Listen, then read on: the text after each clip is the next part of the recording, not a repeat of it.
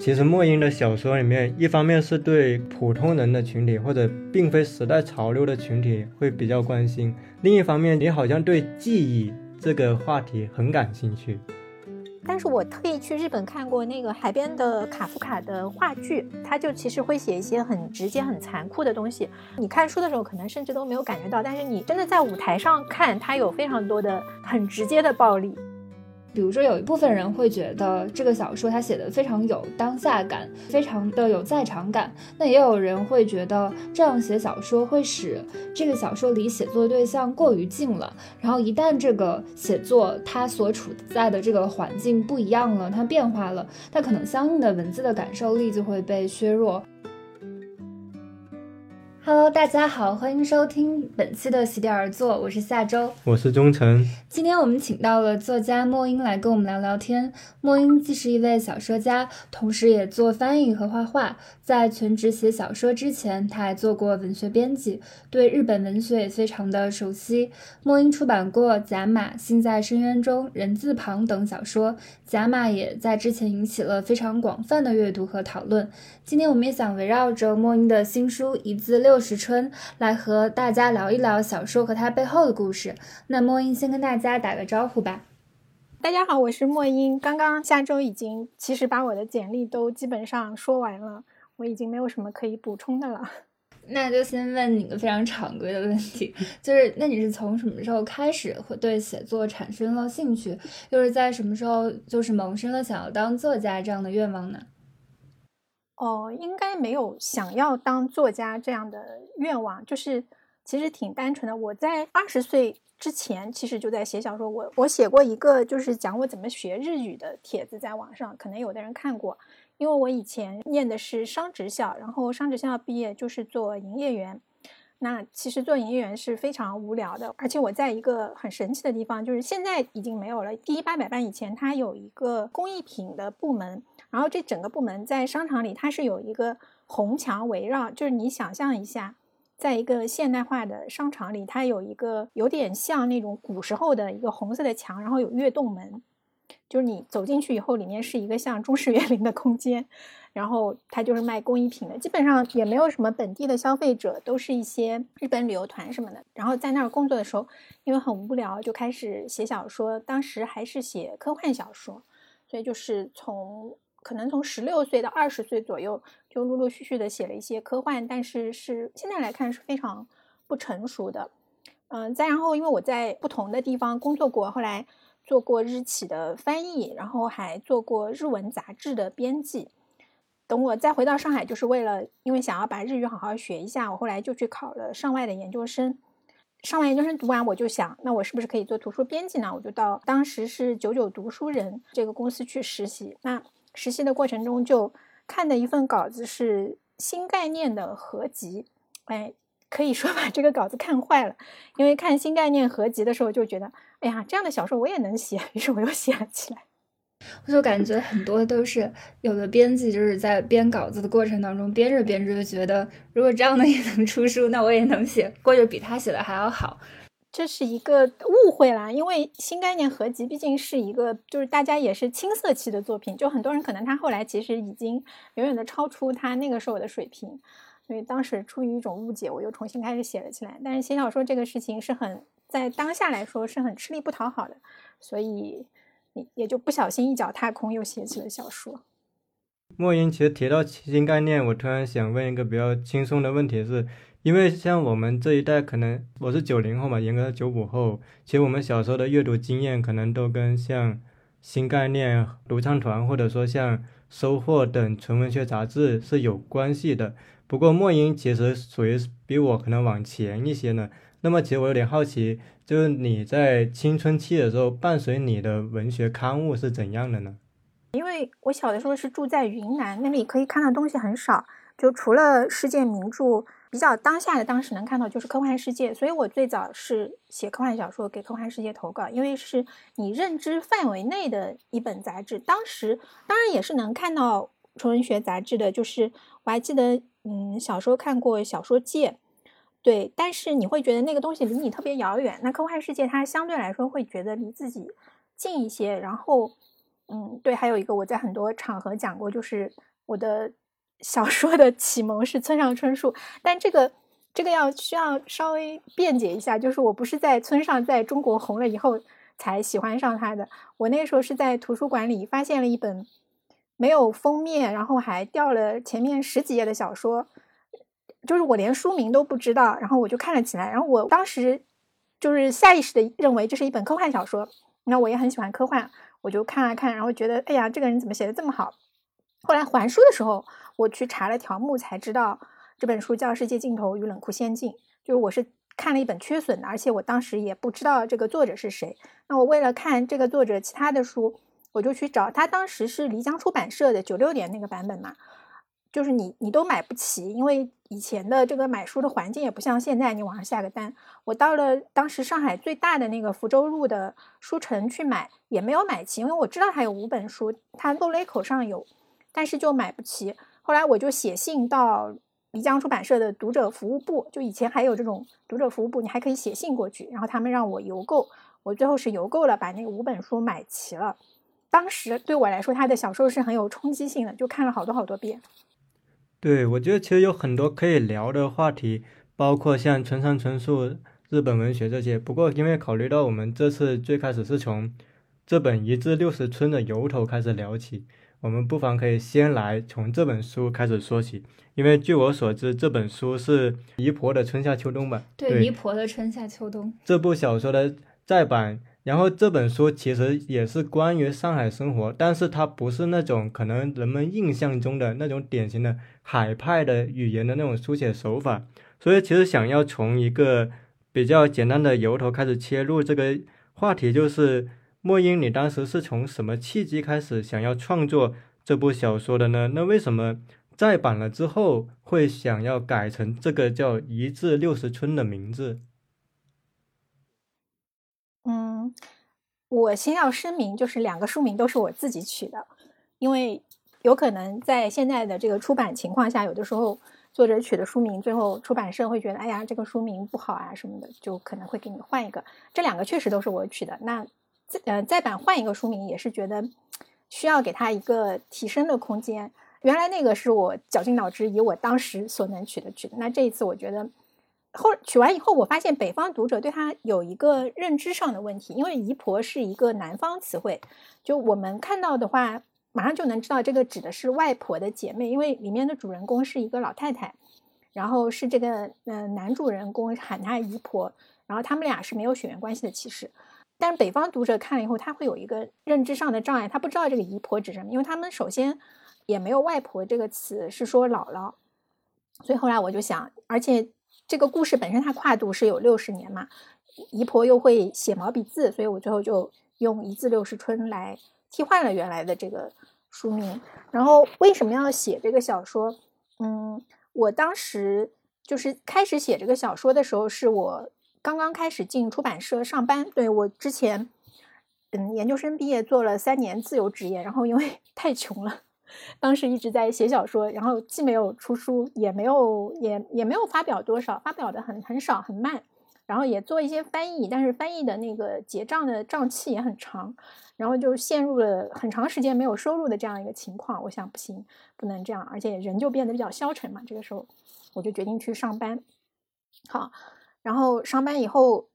你就面临一个问题，那你还要继续写小说吗？我我因为我是一个成型人，我就只能在上午工作。如果我，而且你做编辑的话，看了一天稿子，你可能也没有那个精力再来写小说了。所以我就只能，如果我起得来，我就在六点钟起来写一千字，然后去上班。所以这个《一坡的春夏秋冬》就是在这样的情况下写的，写的很慢。嗯，大家现在看到这个小说。十二万字，大概我写了差不多快有三年的时间，然后，嗯，就是想写一个弄堂的故事，因为我自己回上海以后，在弄堂里住了有五六年的样子，然后对我来说是蛮大的一个文化冲击，因为弄堂这个形式，北京有胡同，上海有弄堂，这种比较密度大的生活空间，人与人的关系特别的近。然后我就想写一下我当时记忆中的九十年代住在弄堂里是什么感觉。其实我写的时候没有想到这是一本怀旧的书，嗯，因为我写的时候二零一二年嘛，离那个时候也没有很久。然后这次再版就已经你想二零二二年了，然后你现在再来看九十年代就非常的怀旧。那其实我自己读的时候，包括我在后面，因为为了准备这期播客嘛，有看很多资料。我当时有一个想法，就是也许是当时是出于一种记录当下的或者自己重要的记忆的冲动，只是回过头跨越了一个十年或者二十年的距离，反而在读者看来变成了某种意义上的怀旧的书写，但可能跟作者本身的想法是不太一样的。那其实我在看这本书的时候。我也注意到一个比较有趣的现象，就是，比如在小说之中，包括像上海、像云南，都是比较重要的坐标。而莫英，其实你的生活经历里面，这两个地方也是挺重要的。就你曾经也提到过，你在十四岁的时候是随父母从云南来到了上海。那么中考的时候，舅舅给你报了商务管理专业。当然，小说中主人公陈冕读的也是这个专业。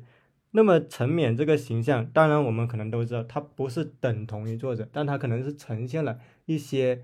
关于这些东西的比较重要的一些东西，所以我会想从这个人物切入，就是，呃，当时为什么会想要塑造陈冕这么一个人物？那么如今再回看的话，对于这个人物，你会有一些新的，或者说还是印象比较深刻的一种感受吗？嗯，因为可能写作的时间有点久远，不是很记得，就是为什么要把它设计成一个男孩子。其实最近也也有一个有一个也是写作者，也是这本书的读者，他还跟我聊，他说为什么是陈冕是个男孩子？因为他跟我自己的经历是有映射的，就是他工作的商厦是我工作的商厦，而他也是在中国字画柜台，然后呃，包括他后来去了一个就是非常可疑的小广告公司做策划，这个也是我自己的一个。经历的映射，就很多地点，就是实际的那个地点、那个氛围、那个气场，可能是我经历过的，这样写起来会比较容易。但是他实际的事件都是虚构的，因为这个毕竟是小说，可能当时只是下意识觉得写男孩子会比较容易一些。因为，嗯，其实我在那个《心在深渊中》里面写过另一个是一个女孩子在商厦工作的，嗯，后来去做花店老板的，就是一个女性，她在。这种时代的变化中，他的各种反应是不一样的。陈冕有一点像一个被时代抛来抛去的人，他很少自己做选择，然后他也不是很力争上游，因为里面他一开始画漫画嘛，他是一个色盲，想学艺术没有学成，然后再后来就是莫名其妙的到了这里，到了那里。我可能就是想写一个这种时代的，有点像旁观者吧，他来经历这些东西，他是来映射别人的。嗯，那最后你刚才讲到，就是陈冕他好像是被抛来抛去的，他其实也是成，是不是他也是成长于二十世纪七十年代的后半期，或者说他就是在改革开放当中成长起来的一代，然后他。整个人他也有经历一个上海的城市化和现代化的过程，然后之前看您有把他形容成一个比较烟的人，然后从小说的结局来看，他好像虽然处在一个非常快速变化的时代，但是他也没有抓住时代的浪潮，或者像是您刚才说的，是处于一种旁观者的。就是视角，那那我觉得这样是不是他反而有一种被抛向了随机命运的感感觉？就这个是不是也是您对普通人命运的一种注解？就是我们会发现，其实莫英的小说里面，一方面是对可能那种普通人的群体或者并非时代潮流的群体会比较关心，另一方面就是你好像对记忆这个话题很感兴趣。我的第一个就是十六岁的科幻小说就跟记忆有关，因为那个小说是讲一个，嗯，就是一个女孩她在事故当中失去了双腿，然后她就不想这样残疾的活着。后来因为她的一个朋友是科学家，他就让那个科学家把她的记忆输到一棵树里面，然后从此作为一棵树活着。就现在来看是一个非常幼稚的小说，但十六岁的我想出来觉得自己特别牛。然后，嗯。这个就先不提，所以后来我写了各种各样的记忆，像甲马是能够就是照见别人的记忆，然后心在深渊中是吃下蛋糕能够呃想起一些自己可能忘记的记忆，因为我觉得人是由记忆构成的嘛，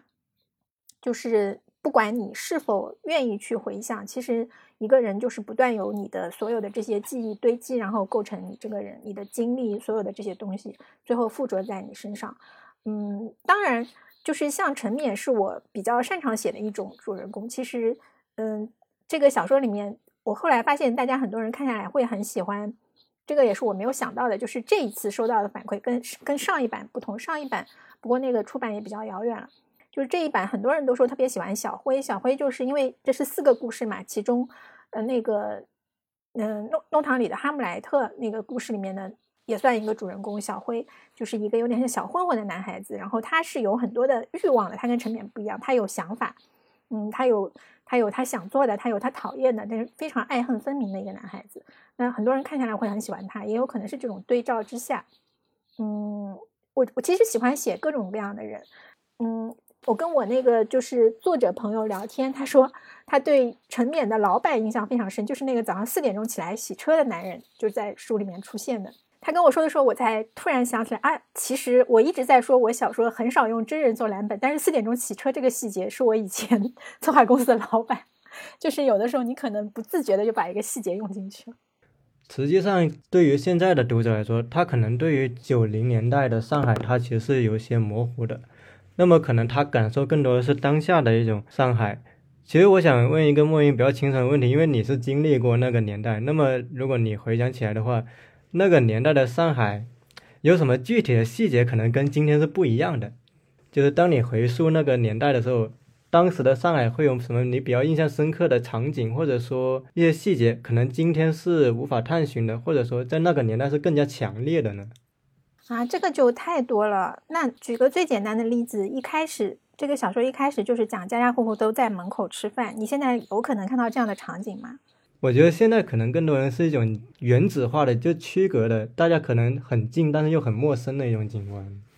对我其实现在回想，你也没有完全的知道你的邻居家在发生什么，但是大部分的事情你是知道的。所以这个小说里面也是这样的，就是你跟你的邻居之间是没有太多隐私的，就是他们过的是一种彼此都知道的生活，而且就是这个知道不是说你知道他昨天发生什么，你可能知道他们家十年前的事情。就是每一个人就像一本打开的书，这样翻开在别人面前的。所以在这种情况下，就是你既然知道他的过去，你也知道他的未来。所以在第一个故事里面，陈冕对他的可以说暗恋对象，因为大家都能够看到他是一个在商场工作的男孩子，然后那个女孩子是在念高中的，就是肯定会觉得他们两个是完全不同世界的人。就是有这种对别人的一种预期，也是在里面。像现在的话，你去看一个人，你不会觉得他的未来是可以看到的，你肯定不会这样想。哦，有个问题就是。嗯，比如说像是陈冕，然后他想画画，但是他是一个色盲。然后我有注意到，就是他本来他是没有想要考美专，但他没有考上，然后他去商场站柜台。然后第一个故事里面，他是暗恋那个叫做张方敏的女孩的，但他可能就觉得自己是跟他是不同世界的人，所以他哪怕当时是喜欢他，但他却不敢表达自己的心迹。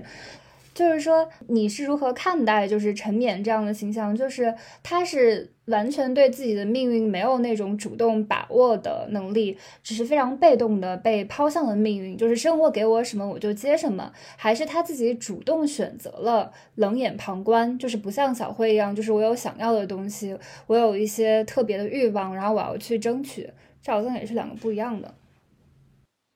嗯，我觉得他也不是完全的冷眼旁观吧，他只是主动性没有那么强，然后也不是一个很能够做很多事情去做出改变。但他后来不是也也离开了商场嘛？当他觉得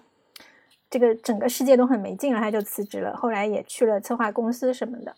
嗯，我在写的时候其实没有对他的性格是没有设计的，对每一个人物的性格都是没有设计的，这也是为什么写的很慢，就是。有可能我会写完一稿，然后我觉得这个人物不应该是这样，因为我我不想来自动的先确定他们能做什么，不能做什么，所以我是不断的去尝试，从各个方向来尝试。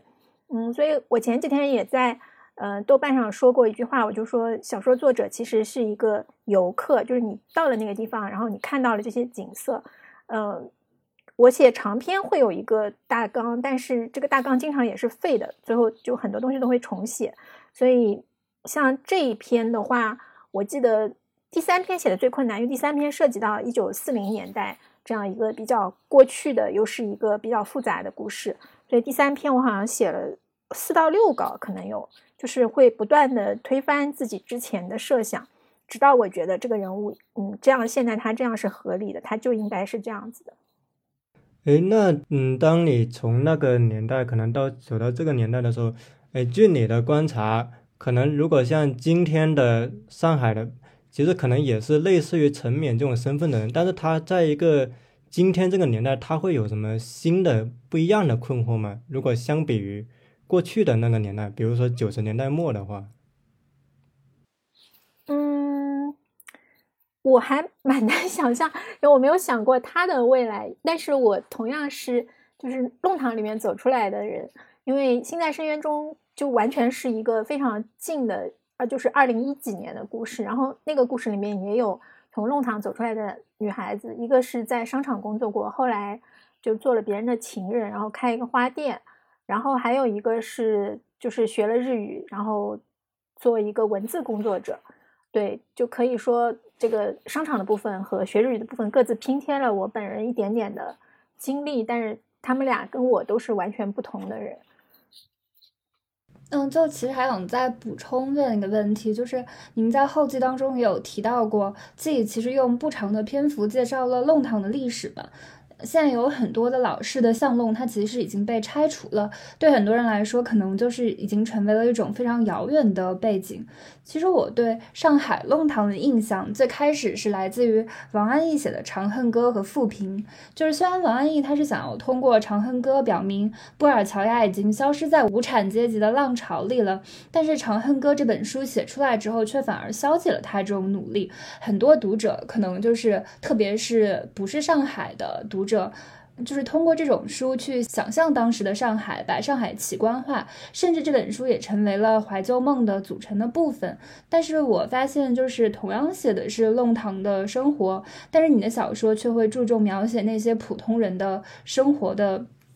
状态，然后比如说他们是如何精打细算的，他们的生活的环境可能也是比较逼仄的。即使小说里面出现了很多上海的一些非常就是著名的地标。人物的对话可能当中也夹杂着一些就是无语的普通话，但这部小说对于我来说，可能更多突出的是个人的际遇的浮沉，而非是上海本这座城市的本身。所以就是也想问一下，您是不是也是在写作的过程当中、叙述的过程当中一种有意的选择，就是避开非常鲜明的上海性，或者是人们对上海九十年代的那种怀旧的想象。然后突出人就是普通人生活的共性啊，没有，当时没有这样想。我写的时候，其实自己觉得还蛮上海的，而且，嗯，有过弄堂生活的人就会觉得这个非常的真实。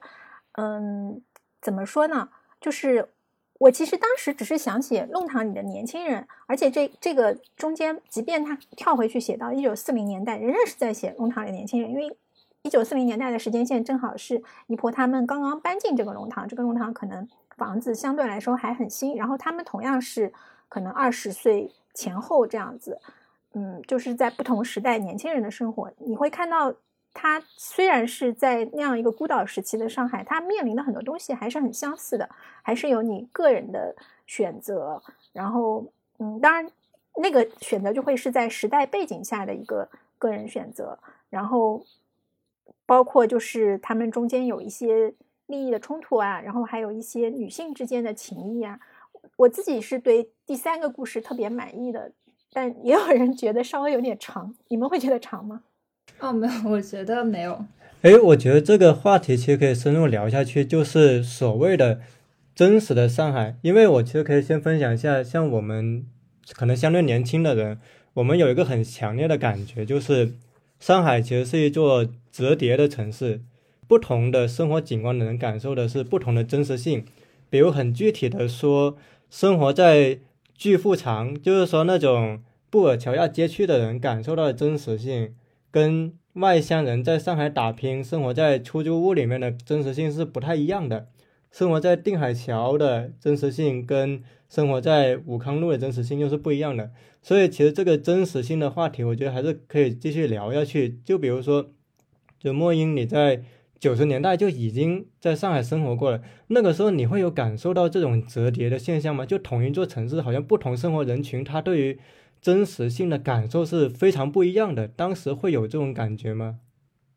当时肯定还是会跟你居住的区域，你肯定对你的日常肯定是很不同的。因为像我是住在弄堂的，然后我去过我的一些同学家，他们有的就是住现在所谓的这种老公房。但老公房在弄堂居民眼里是很好的，因为你有自己的卫生间，你有自己的浴室，然后你有自己的厨房。弄堂的厨房大多数都是在走道里面的，或者是合用的。然后，嗯，那我当时还有同学，他是住在那种就是你说的巨富场的那种老洋房里面的。但是其实老洋房里的生活只是看起来表面光鲜，它可能也有一个合用的厨房。呃，因为。就是，除非像你现在经过改造的老洋房，然后你你住进去是一切俱全的，那在那个时候，它也是这种，它只是一个弄堂的升级版，它还是很多人家住在里面的。就是你你住在哪里，肯定跟你的这种生活方式会有很大的不同。但是因为当时钱的概念还不是那么的明显，就是你包括其实你能看到陈冕，他当然知道什么是更上进，但他在整个故事里没有一个很强的钱的概念。就是因为当时钱的概念不是那么的具体和明显，然后大家也没有买房的这个概念，就是在那个时候还没有。那跟现在的年轻人其实是非常不一样的，因为就我的观察，包括像我们，可能我们刚步入社会面临的首要问题就是，我们真的发现我们的收入啊，按我们自己的收入，十年都买不起房。就是这个是我们这一代年轻人就是会苦恼的一个问题，可能这个是跟九十年代一个很明显的区别。嗯，这里面有一点我想说，就是陈冕他是一个，嗯，就是他是一个收养的小孩嘛，然后他住在弄堂里，他户口是在这里的，然后他们那个就是所谓的那个不能说房东，应该是当初跟他们有买卖协议的那个人，不是一直在跟他们打官司嘛，所以他的这个 上海居民的身份是摇摇欲坠的，他其实也是很危险的。当然，在故事里面，我们最后就会知道。他最后就是他终将还是会拥有这个动迁的份额，但在中间其实他是很摇摇欲坠的这样一个，但他也没有想过我如果我这里不能住了，我要怎么样？就是他不会有这个念头，你知道吗？他就中间他自己租了房，他也没有太大的焦虑感。对九十年代的人的焦虑感还没有那么大，这也是为什么他之前会在那里说我要画漫画。其实他也就是完全没有想钱的这些事情。所以某种程度上，九十年代或许可以被理解为一种就是。我觉得它像是八十年代到千禧年的一种过渡，就是在房价突飞猛进之前的那最后一缕的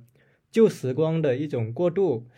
所以，其实相比于现在对于八十年代的一种集体怀旧，我觉得九十年代也有很多值得深挖的点在这里。事实上，可能关于九十年代的一种回溯，在今天可能是远远不够的。那其实，我觉得莫英你的生活里面有一个。很重要的特性是，你是从云南到上海的，而不是说在上海土生土长就一直在上海的。那么，其实这里还有一个可以值得具体聊的，就是，嗯，当你从云南来到上海了之后，云南的生活的感受跟上海的生活感受就有什么明显的不同？就在当时的你的感觉呢？就一些很具体的感受上的不同。嗯，我会想说，请大家去看《甲马》，《甲马》就是一个从云南到上海的故事。嗯，因为我后来又回过云南，我在近几年还回去过，然后我就发现，其实你现在回去，中国的城镇现在是变得越来越像了。就是包括我云南的同学，你去看他的装修风格，然后我就是我就觉得，哎，你们这个装修也也非常非常洋气，你知道？就是，然后我说你装修材料哪里买？他说淘宝啊。就是我们那个地方是云南的大理州下面一个小镇啊，就非常的，其实现在来看是一个非常遥远的地方。小时候我来上海是需要先坐一个呃晚上的大巴，坐一晚上到昆明，然后再从昆明坐两天三夜的火车才能到上海。嗯，就是非常非常遥远。当然现在的话，你可以飞到昆明，然后再开两个小时的车到那里，但还是有点远的，相对于其他可以直达的地方。但即便是这样一个遥远的地方，你现在再去看，你就觉得很多东西，大家都变得越来越相似了。然后包括我们那个小镇，最近我的同学们很愤慨的一件事情，就是因为不允许摆摊，他们就觉得很多东西都买不到。现在他们已经没有那种街上那种地摊啊、小那种小摊子什么，这都没有了。呃，我觉得其实可以接着这个问，就是因为甲马其实也是个很重要的书，虽然它可能不是我们这些主聊的重点，不过其实考虑到可能很多听众他还没有读过这本书，莫言，其实你在这里也可以再简单的介绍一下，就是比如说当时为什么会想写甲马？据我所知，他花了你很大的力气，为什么会想要写这本书，以及他可能大体是讲了怎样的故事，在小说技巧上。会有怎样的考量？就身为一个做小说作者来说，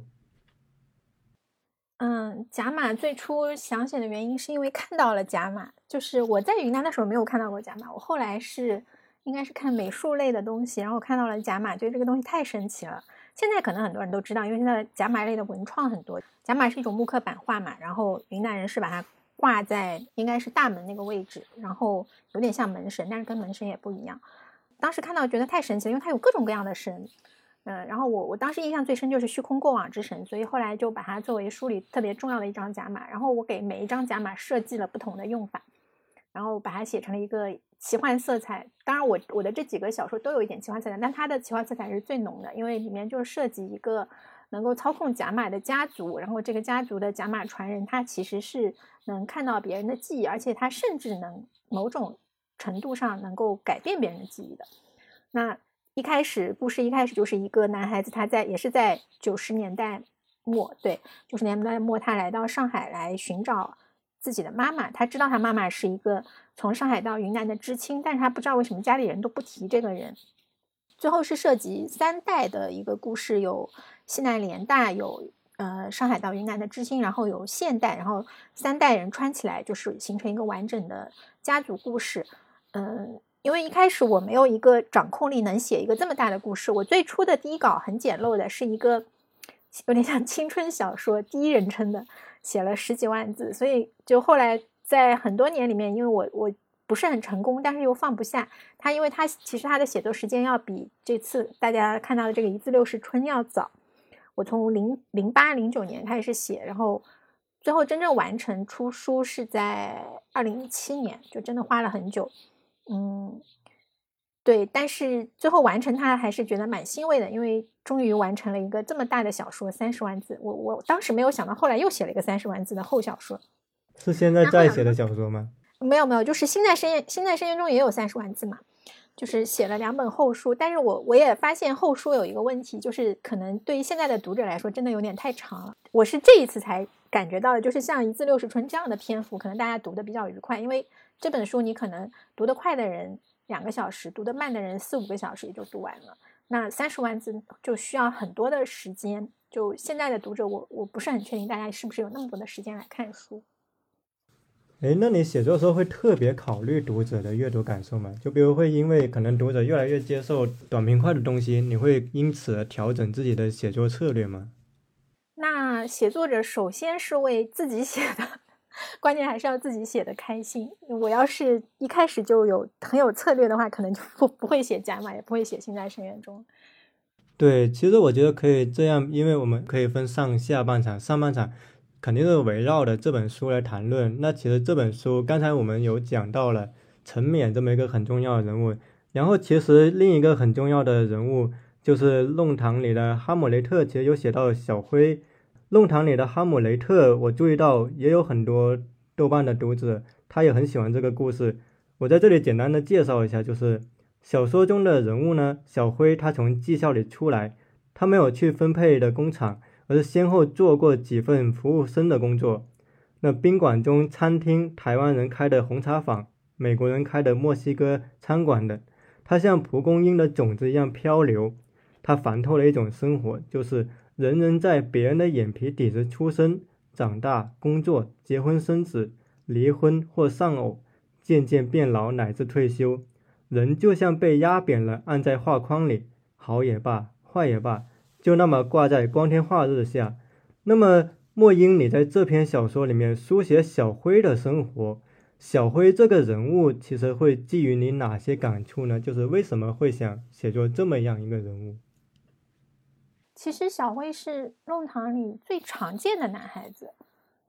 对，我觉得就是因为我我以我当时看到的，就是这种弄堂生活里面读书不好的人是更多的。我我也不知道是不是因为这个跟上一代的教育水平有关系。就是当时我们左邻右舍其实大部分都是在念技校、职校，当然我我自己也在念职校，所以其实我也不能算一个读书好的范例。虽然我是因为这个从云南到上海来考试，教材不一样，考得很烂这样子，那就大家都在念职校、技校，然后都是晃晃悠悠的。就像我说的，大家吃饭也是在外面的，然后没有事情干的时候，就是会互相的串门聊天、打牌。所以你你所能够看到的眼睛所及，其实陈冕是一个完就是完全虚构的人物。实际弄堂里你是看不到一个这种在吭哧吭哧画漫画的人的。像小辉这种做不同的工作，一会儿晃到东，一会儿晃到西，然后也有可能有一点像小流氓，但是他。小辉相对是比较正气的，就是他虽然有一点点那个流氓的样子，他人是很正气的。这种人是非常多的。我可能是结合了当时的一些观察来写，然后，嗯，包括他的妈妈这种，就是一个单亲的妈妈，然后一直在谈恋爱，这种弄堂也很多。就是这些人都是你生活中能够看到的。其实当时在读那个小说的时候，就会琢磨每一个短故事的章节名嘛，然后我就对哈姆雷特这个，就是为什么要把它叫做哈姆雷特，也特别的感兴趣。他可能又是一个非常非常普通的人，但他的名字又是哈姆雷特，所以这个哈姆雷特是基于了怎样的用意呢？对。哦，我并没有说他是哈姆雷特，是这个是里面半夏说他是哈姆雷特，而且还问他你知不知道哈姆雷特，就嘲笑他嘛。然后他就心里面很气愤，就觉得我妈妈是上一场的粉丝，我怎么会不知道哈姆雷特？对，然后他每一次就是他做出这个行动的时候，他确实好像有在戏仿这个，就是比如说哈姆雷特说 to be or not to be，然后他就说干或者是不干，他肯定不会想到那个英文，因为。上一场他是有那个配音的磁带的，以前，所以就是会有上一场的粉丝，他们就会听他那些译制片的配音磁带，你知道，所以对他来说，那个声音是他一个非常熟悉的台词。我觉得就是一个小说最后还是读者把它完成的，因为，哎，我又要说到我那个作家朋友，你知道他看这个书看哭了，然后我特别的诧异，我说这个书没有什么地方可以看哭。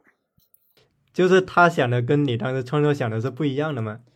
就可能读者在读的时候会延伸出非常多的东西。读者真的是会延伸出很多东西，然后他是在就是如果我讲给你们听，你们也会觉得完全没有可哭的地方，一个很小的细节，然后他就不知道为什么他就看哭了。可以稍微剧透一下吗？就我特别感兴趣，就是别人会在哪个点哭，然后反过去我再看一遍那个点。不不，即便我告诉你，你也不会哭的，因为我听完真的是很很愕然。他是在那个，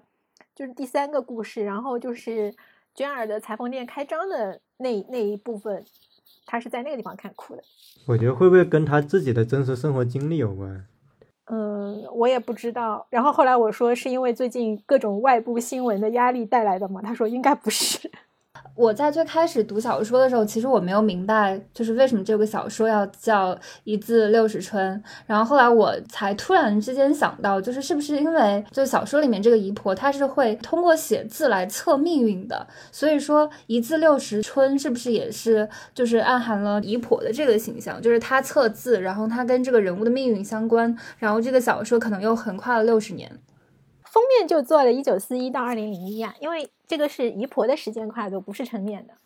但是我觉得就是测字这个点，其实就还还蛮奇妙的，就是因为他可能就是投射了一种好像人物的命运已经被写好了，但是姨婆可能她也不阻拦，她也不说，她可能什么都知道，就好像她就是一个表面上看起来非常普通的弄堂里的。阿姨，但她实际上，她这个人本身又蕴含了非常多的故事，而且她还会超越普通人，就是她可能能够就是预知别人的命运之类的。哎，我记得莫英好像不同小说都写过这种有超能力的人，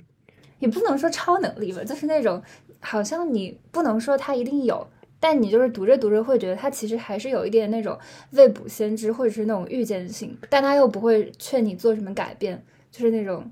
智慧性是不是跟莫英里最开始有写科幻小说有关？你应该是对科幻小说会有一些兴趣在里面的。对，我也写百分之百现实主义的小说，但确实会写很多奇怪的。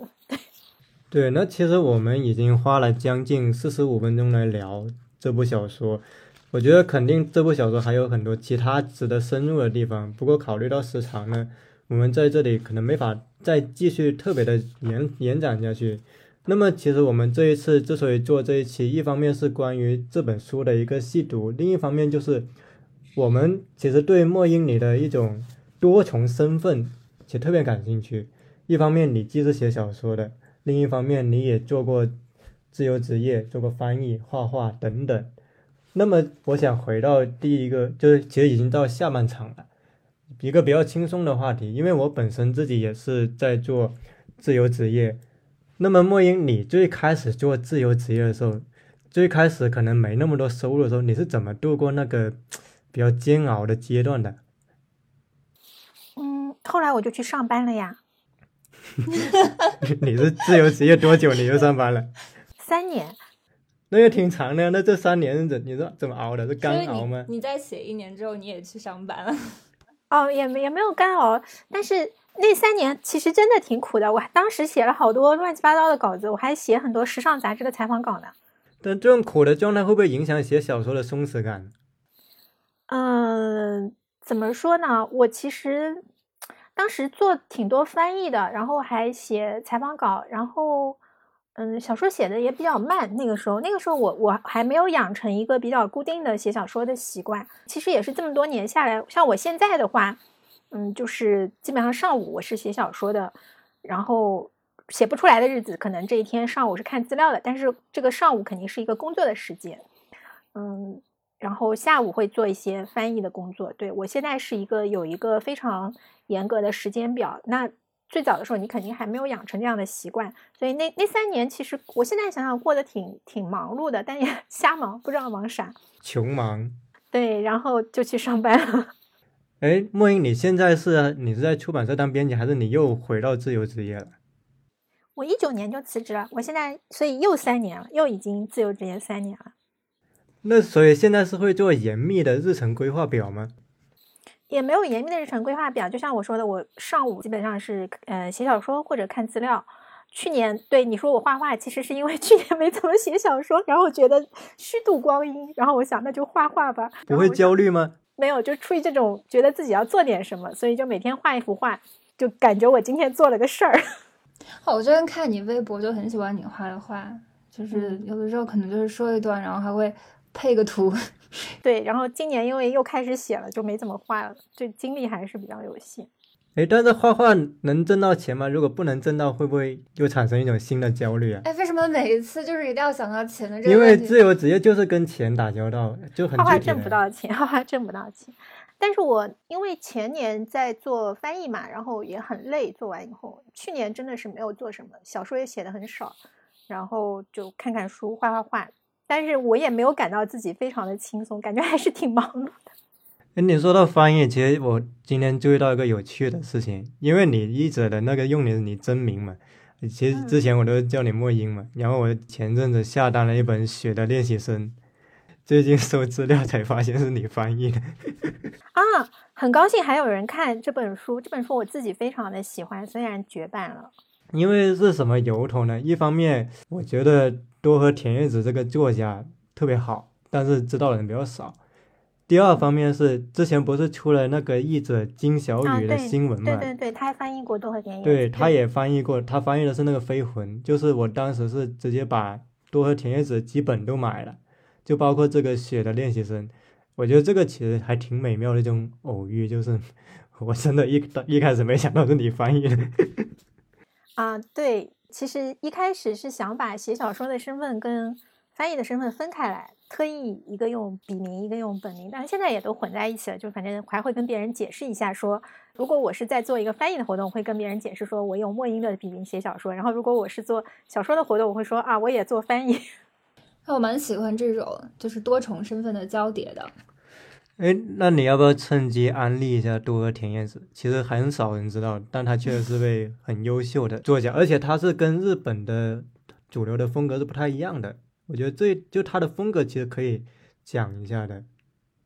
他这个风格在日本也挺多的，就是他很文学嘛。不是我的意思是说，就是他涉猎的那种题材跟日本的那种。哦，对，他题材是比较特别一点，这个跟他旅居德国有关，而且他很牛的一点，其实他是学俄语的，后来他去了德国生活，然后很长一段时间他是用日语写小说，用德语写诗，但是他，呃，因为我去年还跟他写过信，因为新冠嘛，我问他怎么样，他说他用德语写完了一个小说，所以很厉害，是个双语作家。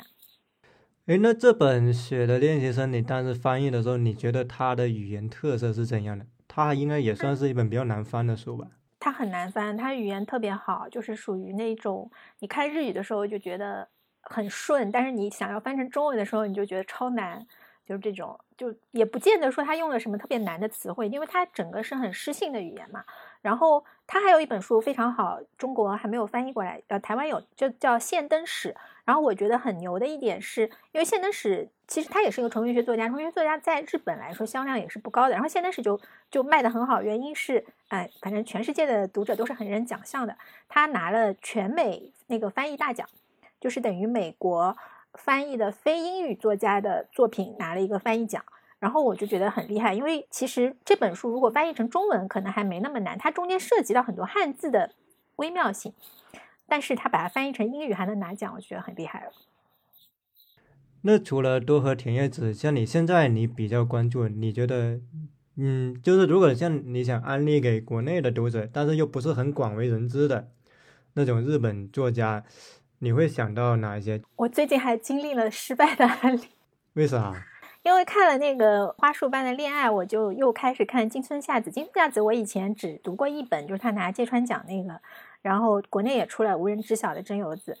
无人知晓真由子，我当时用日语看的，我其实很喜欢。然后我就安利嘛，安利完，因为能安利的也只有这本现出的《新之子》，好像刚刚出来。我两个朋友看完都是跟我说，这写的是啥？我看他豆瓣评分不太高，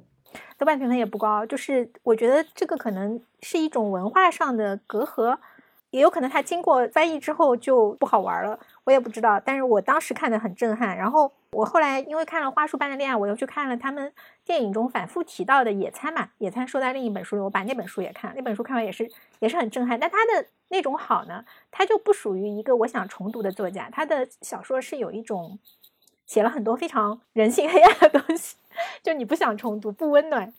也发现，就是你对日本文学非常的熟悉嘛？那你觉得日本文学对你的写作会产生一些影响吗？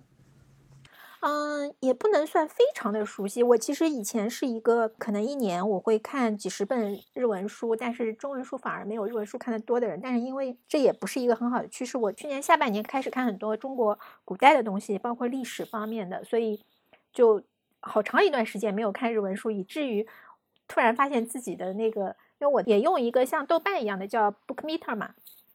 也用一个这个东西。然后我看这本书看完会在上面写短评。它的一个好处是，它会推给你所有跟你共评一本书的人，然后它是不打分的，就是大家看完都是去写短评，都不打分的。那挺好的。对，我觉得其实这是一个很好的机制。然后因为你能看到一些跟你共读一本书的人，然后你再去看看他看了什么书，就是你能不断的发现新的书，你知道。然后，因为我好久没有登录那个网站了，直到最近才看完这本书，然后去登录去写我的短评的时候，才看到，就是中间有别人给我点赞，我已经很长时间没看。因为我感觉豆瓣的五星制其实有很多值得商榷的地方，比如说我如果给个世界名著打五星，跟我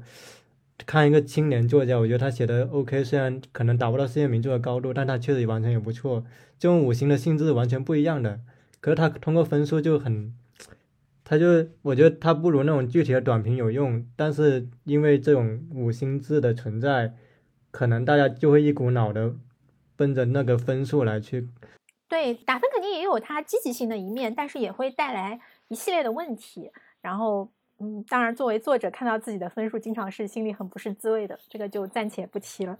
对，但是因为 Bookmeter，我其实最主要就是用它的这个短评功能。然后，因为你很容易忘记自己看过的书嘛，以至于我那天跟人说完那个无人知晓的真由子，那个我那个朋友说，我说我当时看日文版觉得很好看啊。他说真的吗？他说你应该写个短评的。我一气之下，我还把我的日语短评重新翻译成中文给他看。他说我看完没有你这些感受。你说的我想去看了。我觉得会不会下次你安利的时候说应该看原文版比较好？嗯，没有，我我不知道，有的东西可能就是这种文化上的隔阂，这也是有可能的。嗯，哎，你其实刚才也说到《花束般的恋爱》，这个其实也是个分歧蛮大的电影。就是我的朋友圈对他的评价是比较两极化的。你看了之后，你觉得这个电影怎样？哦，我觉得挺好的，年轻人的 爱情一步步走向挫折的过程。然后我当时特别震惊的一点是，因为我想到板垣板垣瑞二好像比我年纪还大一些，我就想哇，他能写现在这么年轻的人的爱情故事，其实这个很难的，你知道吗？好像豆瓣的恋爱。对，大家会觉得好像豆瓣的恋爱，但是我就是觉得你作为一个作者，你要写一个跟自己年龄层其实差很远，跟自己的生活区间也差很远，其实挺难写的。那村上就永远是少年，他不是最近出的时候还是保持了他以前的那种感觉吗？嗯，怎么说呢？我觉得村上老师，我我其实我以前对他写过非常苛刻的长评，虽然我很爱他。然后我一一 Q 八四出来的时候，我就写了特别苛刻的长评。然后，嗯，但骑士团长那个时候，我就觉得他好像又好一点。但是他的短片，我觉得是一直是那个水准。他的短片就是你也不能说他不好，但是他就一直是那个水准。其实我觉得他早期有一些特别特别好的短片，像《沉默》、像《在线面包店》、像《棉》，呃，这几个是都是非常经典的。但他现在有点像熟练工嘛，就你也挑不出什么毛病，但是也没有那么大的感动。所以你是更推崇他的长篇？对对对，我会更喜欢他的早期长篇，就是我非常喜欢他的早期长篇，现在还会去重读的那种。那在这些长篇里面，如果让你挑一两本，你会挑哪两本？啊，我最喜欢《巡洋冒险记》。为啥？要不要简单说一下这个？因为它其实可能不是村上最最最有名的那种书。嗯，对，但它其实蕴含了他后来所有小说的内核。就是一个是这种个人的选择，其实是他是个人面对正义和邪恶的一个抉择，然后还有就是战争的阴影，还有就是这种他会有一个巨大的恶的概念放在那里，这些都在里面。他好像也写过个反战的长篇《奇鸟形状录》还是什么？对，《奇鸟形状录》，《奇鸟形状录》是他第一部真正开始写写这种很残酷、很直接的东西。我当时看完就有这种生理上的 不适反应。其实现在回头看是一部很好的小说，但是可能因为他之前的风格都是把这东西非常含糊的、优美的、漂亮的，就是浮光掠影的写过去，然后以至于当时一看到那个啊，真的觉得就为什么写的这么直接，有点难以忍受。所以我觉得，其实对他有个批评是值得商榷的，就是说他可能只是一种苦咖啡文学或者爵士乐文学啊。我是非常反对这种说法的。对他其实是一个，就是包括他后来会去做那个非虚构，他做地下地下二，嗯，我觉得他是一个非常非常在意普通人，然后也很在意整个国家，对他也很在意，就整个日本民众有没有朝不好的方向啊什么。他是一个就是很有正义感的作家。我觉得大家有时候是把对林少华的感受嫁接给村上春树了。对的。而且就是不能是因为这个小说里出现了爵士乐，出现了咖啡馆，就说它是个苦咖啡文学，它是不准确的一种评价。我感觉村上春树就是某种程度上，因为他太红了，所以就招致了很多争议。但是有一个很重要的感受是我们发现我们很难忽略他，因为他恰好写到了当下的某种特性，这种特性。还真的难以回避他的小说，所以我发现我跟很多人聊，无论是喜欢的还是不喜欢的，至少他们都会承认村上春树曾经在他某个生命阶段有过很明显的影响，而这个影响其实也会体现在他们自己的创作上，包括最近国际影坛好几部有分量的作品，你都发现都是改编村上春树的，就是从李沧东的《燃烧》到这部冰口龙介的《驾驶我的车》。都有村上春树影响。莫英，你有看那个驾驶我的车吗？我还没有看，我还有点害怕看，所以还没有看。听说它是改编的比较好的一部。对，因为它其实很难直接改编，肯定都是一些比较间接改编。但是我特意去日本看过那个海边的卡夫卡的话剧，就是全川信雄导演的。就像我说的，《七鸟行专录》开始，他就其实会写一些很直接、很残酷的东西。海边卡夫卡也是的。然后你看书的时候，可能甚至都没有感觉到，但是你真的在舞台上看，他有非常多的很直接的暴力，而且就是话剧舞台，他们把它非常直接的呈现出来。我当时非常吃惊。他之前写那个《弃猫》，好也是跟反思战争有关的。他就写好多这种。写的挺好的，其实。嗯，那你之前看的跟村上春树改编的作品，有你喜欢的一部吗？或者你觉得相对改编的比较好的？可能因为太喜欢他的小说，我其实改编的我都会尽量 避免去看。那挺好，至少不会被伤害。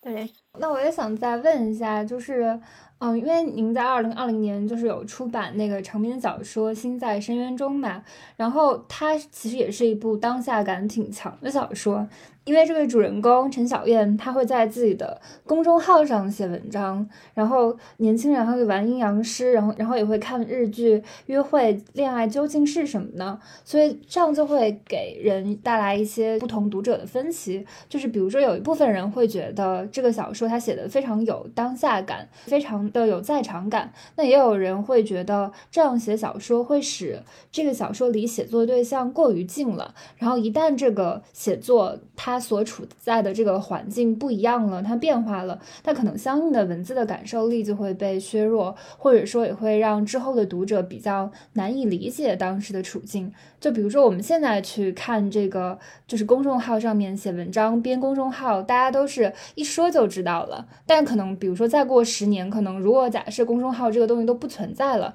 那他们可能就会觉得有一些隔啊，对，二十年吧。嗯，应该不会吧？那举个简单的例子，呃，《一字六十春》里面写到了 BP 机，嗯，你会不知道那是什么吗？呃，我我知道是因为我那个时候我听我爸提过，但是假设我爸不提，如果你不知道它是什么，其实也不影响你阅读。我觉得是这样的，当然你可以写一个没有时间设定的小说，但是长篇很难。就是如果短篇是可以模糊时代的，长篇非常难，长篇一定是要有。大量的细节填充在里面的，然后这个玩的游戏、看的日剧，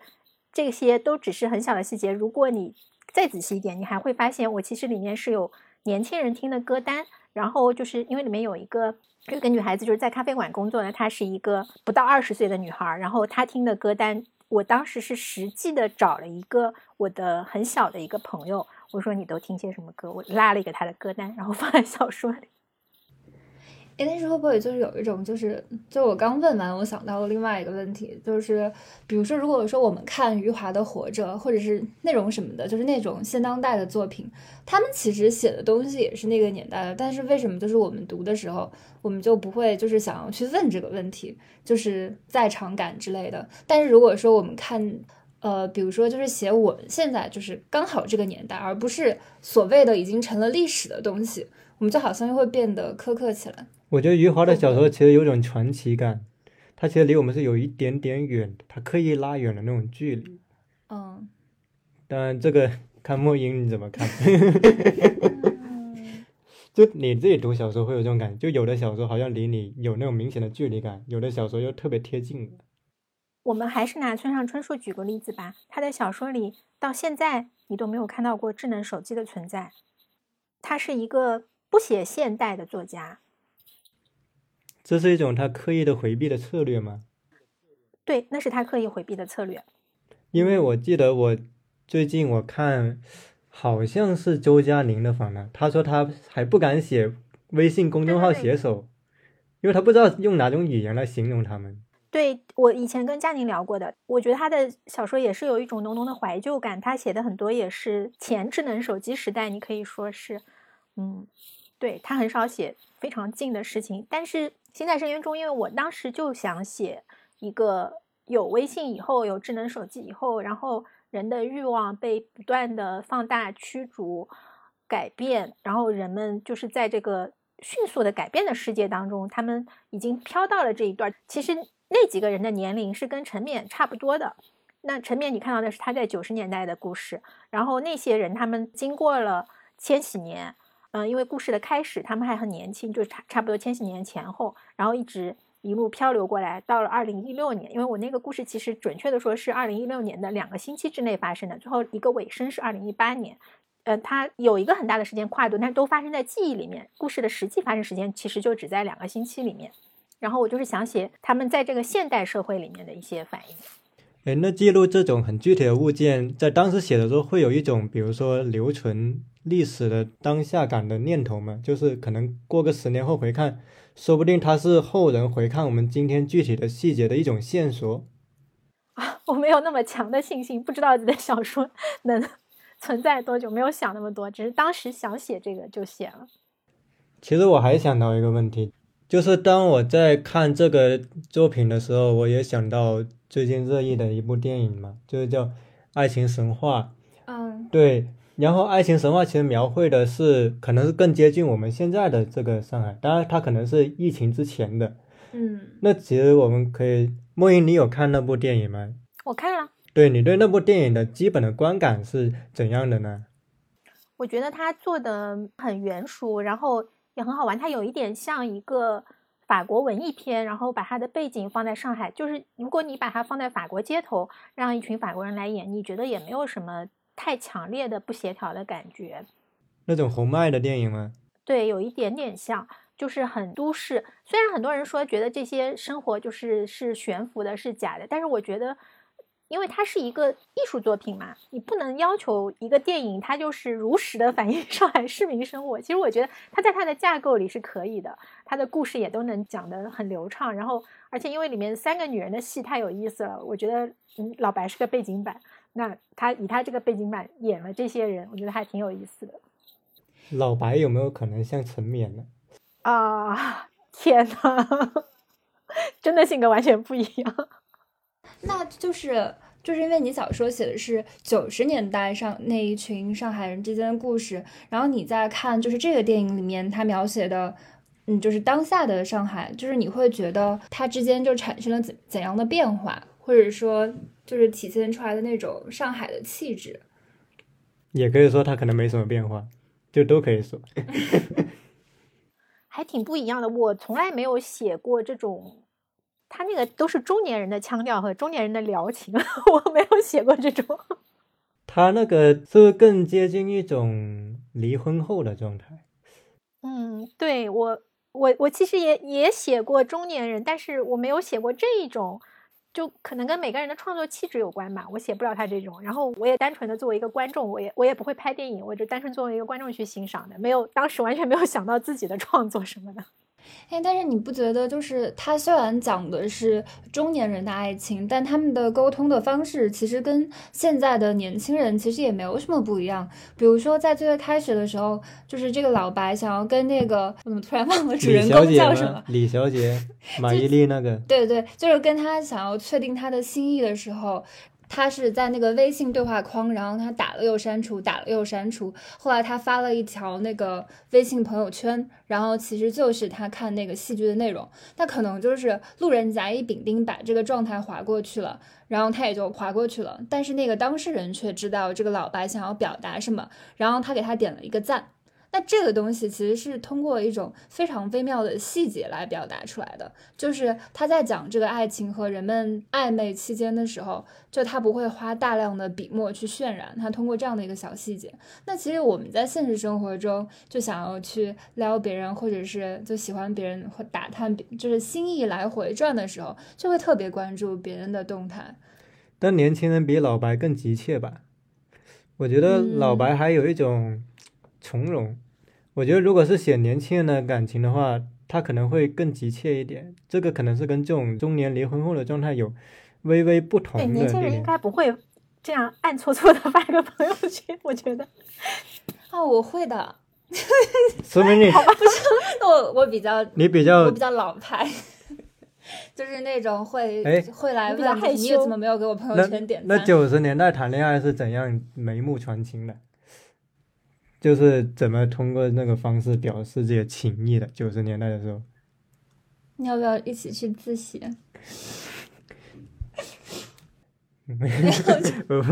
回回到正题，回到正题。我们我们还想问一个，就是因为我之前收到那本单独出的那个《明亮的时刻》嘛，其实也收到莫英你写的口述笔记员的声音。这篇是讲述了日本女作家武田百合子的生平。而她本来并不是一名作家，只是作家丈夫武田太纯的妻子和他后期的口述笔记员。那这里我想补充问的就是，当时你为什么会关注到武田百合子这位作家呢？就是在你看来，这位作家吸引你的特质在哪里？我后来对我后来回溯过一下，因为我喜欢武田百合子已经非常久了。如果说村上春树是我。一直很喜欢的作家武田百合子是差不多近十年我最喜欢的作家，但是他们俩可以放在一起，不会有冲突，是因为武田百合子是散文作家。现在如果你去日本的书店，任何一个书店，你其实都能看到他的《富士日记》。《富士日记》是一个畅销书，就是地位很高的畅销书，就像我们的汪曾祺的散文那样的，你在任何一个地方都能看到。然后武田太纯现在可能只有研究文学专业的学生会去读它，因为经过了这么多年时间的洗礼，他们俩的位置有一些变化。那如果放在当初，嗯，武田百合子刚刚开始出他的《复试日记》的时候，就是太纯刚刚去世那一年，那个时候可能大家都不知道他是谁，只知道他是泰纯的妻子，因为武田泰纯当时在国内的地位就是文坛大佬，就是各种文学奖，因为他像像他做文学奖评委都是跟三岛由纪夫一起的，而且他是比三岛由纪夫资格还老的一个作家。嗯，然后我为什么会注意到他？这个说起来有点话长。日本有一个职业叫做料理研究家，其实就是也可以说是我们的美食博主吧。然后有一个料理研究家叫做高山直美，其实国内也出了他好几本书了。嗯，然后他就是写这种跟食物有关的散文，然后他也出很多菜谱，然后他还出他的日记，他日记也出了好多本散文日记。他最喜欢的就是武田百合子，然后他的日记其实完全就是在致敬武田百合子的。富士日记，她以至于她为了致敬，她还也去乡下弄了一个房子，跟她丈夫两个人，然后经常去呃捯饬那个房子，然后写她的山居日记。我是因为高山直美，我很我很喜欢高山直美，我买了他很多书，然后我看了他很多书之后，有一天我就想，哎，他那么喜欢武田百合子，我应该去看一下他最喜欢的作家。我一看，哎呀，这个果然就是你去追根溯源之后，会发现这个缘是更好的。哎，有点像汪曾祺跟沈从文的关系。对这个武田百合子的这个确实是一个无可替代的，他是一个有极强生命力的作者。然后，因为他整个创作生涯，这个也很难讲，因为他之前是日记嘛，也没有想要发表出来给人看，是他们自己家的一个日记。然后他先出了这个日记，后来又出了几本散文集。就是他后来作为作家成名之后，因为这个日记一出来就马上就爆红。然后，嗯，之后他十几年里面其实就出了几本书，所以你现在一共能看到他就七本书。就是整个创作的量不是特别大，但是他就是就很都很好，都非常好，我全部都看过了。那这位作家在国内有被引进过著作吗？啊，现在要说到我的重点了，就是请大家关注理想国接下来会出的武田百合子的日杂记，可能四五月份吧会出一本书，是我翻译的。哦，大家记得到时候留意一下，点点个想读或者购买什么的。对这本书是他那个生前最后一本，非常非常好，精品散文。可以，到时候我们我们可以再请莫英老师来聊一下武田百合子。好的，好的，我非常愿意。就刚也就是提到，就是你之前有出版了《心在深渊中》这部小说嘛，然后它里面有写到了性侵，然后一次六十春其实也涉及到了上海本地或者是女性外来劳动者那种非常具有烟火气的日常生活。那么就是从呃 Me Too 运动以来，其实性别议题在国内也变成了一个非常重要的公共议题。然后近几年，就是和女性题材有关的小说，无论是国内的还是国外的，也都非常的火热嘛。然后想问一下莫英，就是你有没有关注过就是这样的事情？然后这些嗯涉及到女性的这些事件，会不会对你的小说产生一些影响？就是创作上面。嗯，我自己觉得是写《心在深渊中》的期间，就正好是那个 MeToo 运动当时呼声比较大，肯定是外部世界的某种投射，应该也投射到里面，所以会有那样的一些情节。然后，而且其实《心在深渊中》是一个我自己后来回头看是一个比较黑暗的小说嘛，里面每一个人他都有一种创痛的过往，可能是女性在这个整个成长过程中经历的。来自男性世界的，或者是这种有才华的人，他被这个整个外部环境的一种逼压，然后就是各种各样的，就是都是很很憋屈的一些事情，以至于这些种种的事情碰撞，然后以一起谋杀案为开头，但你最后发现，其实谋杀案只是一个揭开了一个小小的黑暗的一角，底下藏着很多很多东西。嗯，对，我觉得。这个长篇小说就好像是把我自己体内的一些毒素都 灌到里面，我自己写完也很震惊，怎么写了一个这么黑暗的小说？对，有一点像一个排毒的小说。哎，那你持续看这种关于女性议题的新闻，会不会有时候会陷入一种失落，进而影响到自己的创作？因为我有时候，我有时候不敢持续每天关注这些新闻，因为会容易让自己陷入一种焦虑或者抑郁。不知道你会不会有这种感觉？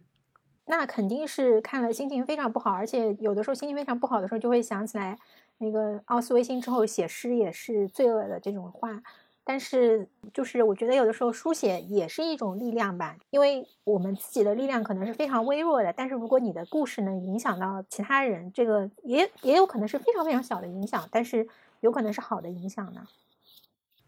对，我觉得写作其实也是一种反抗的方式，就是不管你到底有没有关注这个事情，我觉得女性她就是提笔写作，她就是给自己赋权的一种方式，就是表达她自己对这个世界的理解，也不一定需要说我这个小说写出来一定是要为某一个性别议题就是来证明的，就只要自己写出来，它就一定是会多多少少有一些东西从这些字里行间流露出来。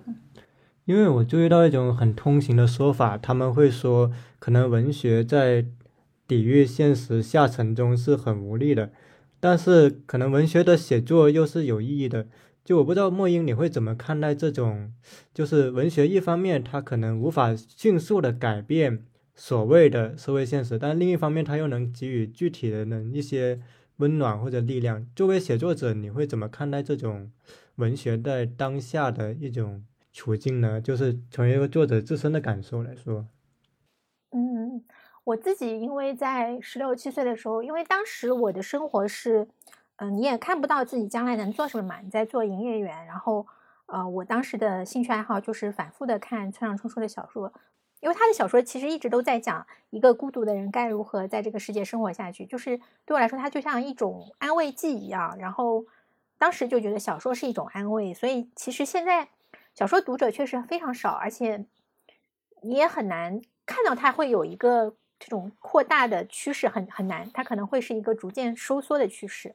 但是，即便只能安慰到很少的人，因为一个是你自己在写的过程中，你有一种，当你这个小说最终完成，你有一种很大的这种快乐，这个回报是没有办法，其他事情没有办法来替代的。另外就是。即便只是很少的人，当他如果说看了这个小说，他有一些赞同，或者那哪怕他有些不赞同，但是他看了，他跟你有一些共鸣了，这种也是一个很好的回报。我觉得小说说到底，它最后是读者来完成的。哎，所以其实我能不能理解，就是写作对你来说是一个很重要的事情，但是你不会把它作为某种类似于神圣执命的东西，就是可能在你的。这个版图里面，可能写作跟翻译等等，它可能是同等重要的，而不是一个中心的这么一个位置。哦，那没有，写作还是比翻译要重要的，因为写作写的是你自己，翻译你只是一个镜子嘛。其实我觉得我有时候翻译是自动翻译机，就是 眼睛看着那个文字，然后手在这里打字，自动翻译机。就是翻译能够把一些自己喜欢的东西传递给别人，是一个桥梁的作用，但是。你不是创作者呀，写作还是很好的。不过有时候，如果你很看重的作品，可能评价反而不如你相对没那么看重的作品的时候，会稍微有一些失落吗？呃，不会，因为就像我们现在在谈论的小说，我其实很高兴，就过了这么多年，它能够再版，然后又能够和人谈论，然后还看到新的读者的反馈，因为。作为写作者，因为一般来说，你写一个东西，读者看到都隔很久了。哪怕是期刊，你知道，期刊你你，比如你今年写一个中短篇，也有可能是明年或者后年它才发出来。然后，期刊读者也很少的。然后等到它结集出版，可能已经四四年五年过去了。然后这个时候，你的读者才看到你四五年前的小说。其实你自己已经蹭蹭蹭走到前面去了。所以。对，不要太 在意读者，当然能够有有反馈也是很好的。但小说作者已经他已经走到另一个地方去了。那如果说读者跟你就同一个故事，他产生了完全不同的想法，那你就是会失望吗？哦，我其实最近已经发现我的读者跟我以前知道的读者已经很不一样了。因为像这这本书再版以后，有那种一看就是零零后的读者会来跟我讨论一些书里的细节。他们的关注点是我完全没有想到的，但是就是你要接受现实，就是现在的读者就就跟以前的读者真的是不一样的。那他们的关注点是什么呀？举一个简单的例子，他会关注陈冕的感情关系中的这个性的纯洁性。他他是会怀疑，就是陈陈冕他到底是喜欢没有没有，他会来问一些非常细节的问题，然后就是如果你没有写到的，他会来问你这个事情是怎样的。就是我就想啊，你们你们会关注这个问题吗？现在的小读者为什么要关注这个问题？我觉得好像现在大家对于三观什么的又特别的重视。不是，我觉得他们可能是这样，就是可能就很多那种。会把那种追星的方式也带到就是阅读当中来，就比如说，如果我是一个特别喜欢追星的，那我可能在读这个过程当中，我就会特别注重这个感情线。那这个是我想知道的。理解为他他很喜欢陈冕，他想知道他是一个对，是不是他设想中的那样的人。对你，你这个比喻很对，他就跟跟追星是有点像的，对对对。对你像我们这种，就是可能平常就自己也是在做文化行业相关的工作，就是平时也可能写书评的，就可能会把它放置到一个更大的背景里，然后就是会想成免他自己个人，就是他和命运的关系，然后为什么要设置姨婆这个形象？对，然后以以至于就是这位小朋友说了这些话之后，我就跟他说，我说你你就是不用来关注这个。主人公他的这种感情的纯洁性，我大概是这个意思。我当然原话不是这么说的。然后我还推荐他看盖普眼中的世界。后来我想推荐他看一本那么黄暴的书，真的好吗？哎，那就是因为，嗯，就是你之前也是在出版社做过编辑嘛。那做编辑的这段经历会不会对你的写作产生一些影响？因为在出版社当文学编辑的时候，可能你编这个稿子，你心里就会想。要怎么样把它就是做得更好，然后才能够走到读者面前？那这会影响你在写作的时候的那种心态吗？我也不是一个很成功的编辑，陷入了人生的自我怀疑。对，然后当编辑的时候也很苦恼，卖书是一件很苦恼的事。但你还是知道有一些套路。嗯，当然我也做了七年编辑，还是知道有些套路。但是自己写的时候完全不会想到这些套路，就是不会以一个。我要怎样把这个书写畅销？完全不会以这样的角度来写。嗯，是会苦恼于那种营销话术跟写写作话术的区别吗？因为做营销编辑或者责任编辑，免不了为了卖书使用一些营销话术。对，或者是比较讲究书的话题性，但是可能就是写作者本身又不想让这个小说一定要跟某种东西挂钩，就是好像就是把文学当成了一种社会学来做。但我注意到另一点，因为我之前有跟一些编辑聊天，他说他如果做了编辑之后，他有时候更加怕面对自己的作品了，因为尤其是他面对很多经典作家的稿子的时候，他会觉得自己写的东西是不是要更慎重什么的。那我不知道莫英你会有这种感觉吗？就是可能当编辑之后，会对自己写的东西要更加慎重了呢？啊，不会，可能因为我是做日本文学的，然后我又是一个安利型人格，其实我很我很愿意分享我喜欢的东西，然后我做的都是我做了很多我喜欢的书，包括桐野下生的早期的小说，然后包括松本清张的也做过，还有吉田修一的，对我我觉得是不影响的，一个也是我我跟他们写的东西是完全不一样的呀。但是我觉得可能就是会让，就是说自己的文字的标点符号更加的准确，会吗？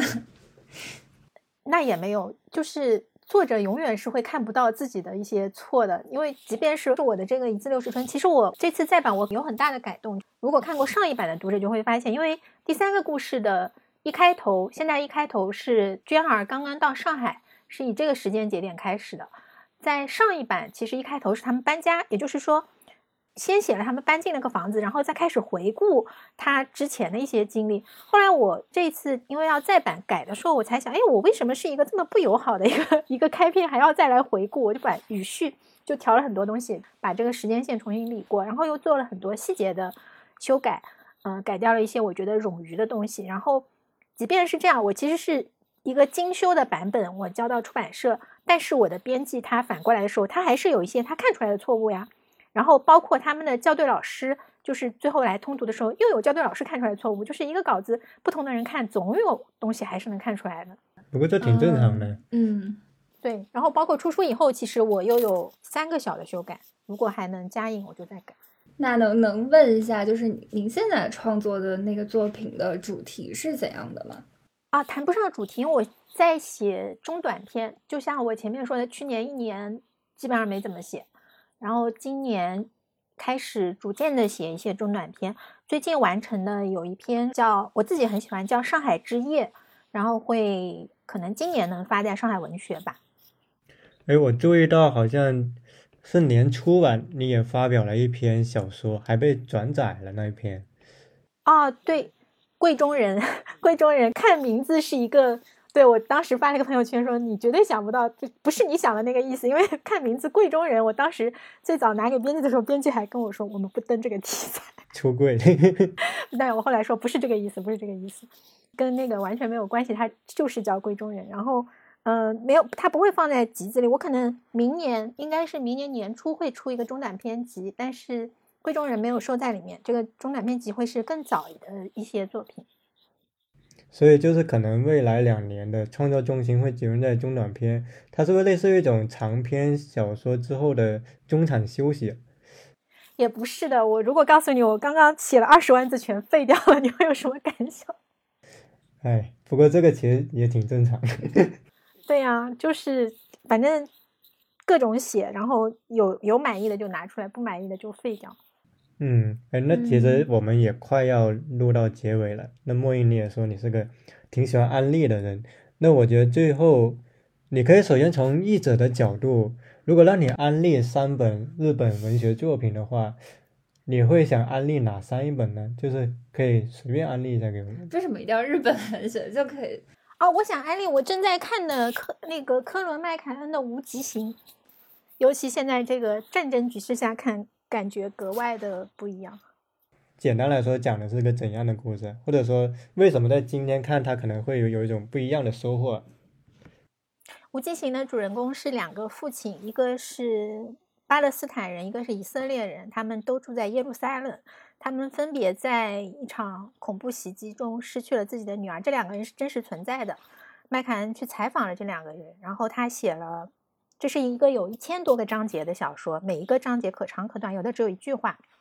他写了很多很多的事情，写了这两个人，当然也写了很多看似无关的事情，所有的东东西都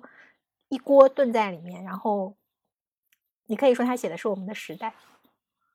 我觉得他他的虚构能力真的超强，就是他能写很多，你觉得他就是完全的知道这一切。但是如果在今天读，会不会感觉分外沉重？就尤其在现在这个背景下。嗯对，就是因为我正好是最近这两天刚刚开始读这本书，很新。我看了一下，只有三个豆瓣评论。然后我想推荐一本，对，也是我 在安利那个无人知晓的真由子失败之后，我又刨出了一本。我说我看日文版的时候特别喜欢，但是豆瓣评分看似不是特别高。然后我我跟我朋友说，你可以去看一下中文版，因为我也没看中文版，叫《盘上之夜》，是一个科幻小说。我在看他的时候，应该是已经写完《心在深渊中》，但是我当时很震惊。他也讲到了这个语言的延展。既然讲到，我就再讲两句。《心在深渊中》因为主人公是有失语症嘛，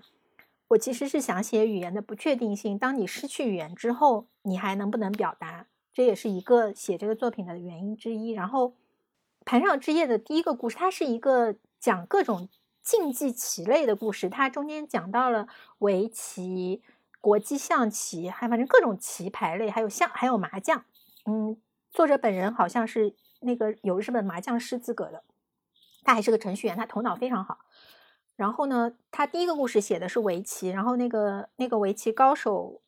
他最终是走向另一个极端，就是因为已经没有其他办法能让他进步，所以他最后是需要用语言来让他在围棋上进步。反正这个这一点他架构的非常巧妙，你们可以去看一下。哎，那我其实就最后一个问题，其实刚才蹦出头脑的，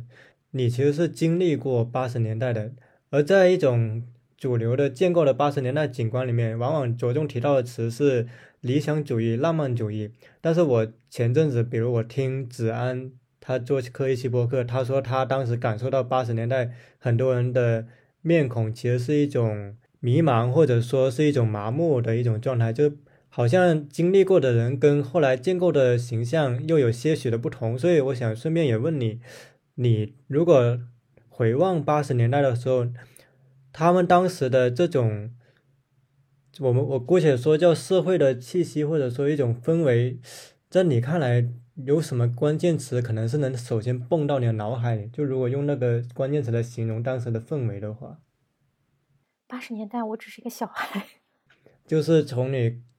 作为小孩的那个个人的感受。小孩的记忆只有一个，就是一直在念书的记忆。然后云南是云南是很有意思的，就是我们是那种非常重视体育的学校。嗯，不知道为什么很重视体育，就是早上要跑早操的，而且是全校绕着城跑一圈，可能有两三公里的样子，每天早上。我作为一个长跑很差的人，就跌跌撞撞的跟在后面，但是我长跑也能跑及格，以至于现在去高原也没有高反。然后我朋友说，果然是从小在云南跑长跑的人。你那时候的课业压力怎样？嗯，因为读书太小，我是四岁半上的小学，所以我就傻乎乎的一直上到初中毕业的时候，都还没有什么概念。就是回上海中考的时候，也还也还因为太小了，没有什么概念。就属于一种迷茫的状态下，突然就发现自己成了一个营业员。那行，那其实我基本上也没有更多想要问的东西了。那最后其实也蛮谢谢莫英老师做客我们这期的聊天。然后如果喜欢这一期播客的朋友，那我们最后就安利一下，大家可以去下单莫英写的这本《一至六十春》，或者他写的其他的小说，像是《甲马》。心在深渊中，当然最后可以留意一下，即将由是理想国版出版的，莫英翻译的那本武田百合子写的书。你要最后说一次那个书的名字吗？书名叫《日日杂记》，我们可以等《日日杂记》出来再来聊一下武田百合子，我很愿意。好的呀，行那期待。那我们这期录制就在这里圆满结束了。那感谢莫英老师，那我们下期再见。拜拜，谢谢宗成，谢谢下周再见，拜拜，拜拜。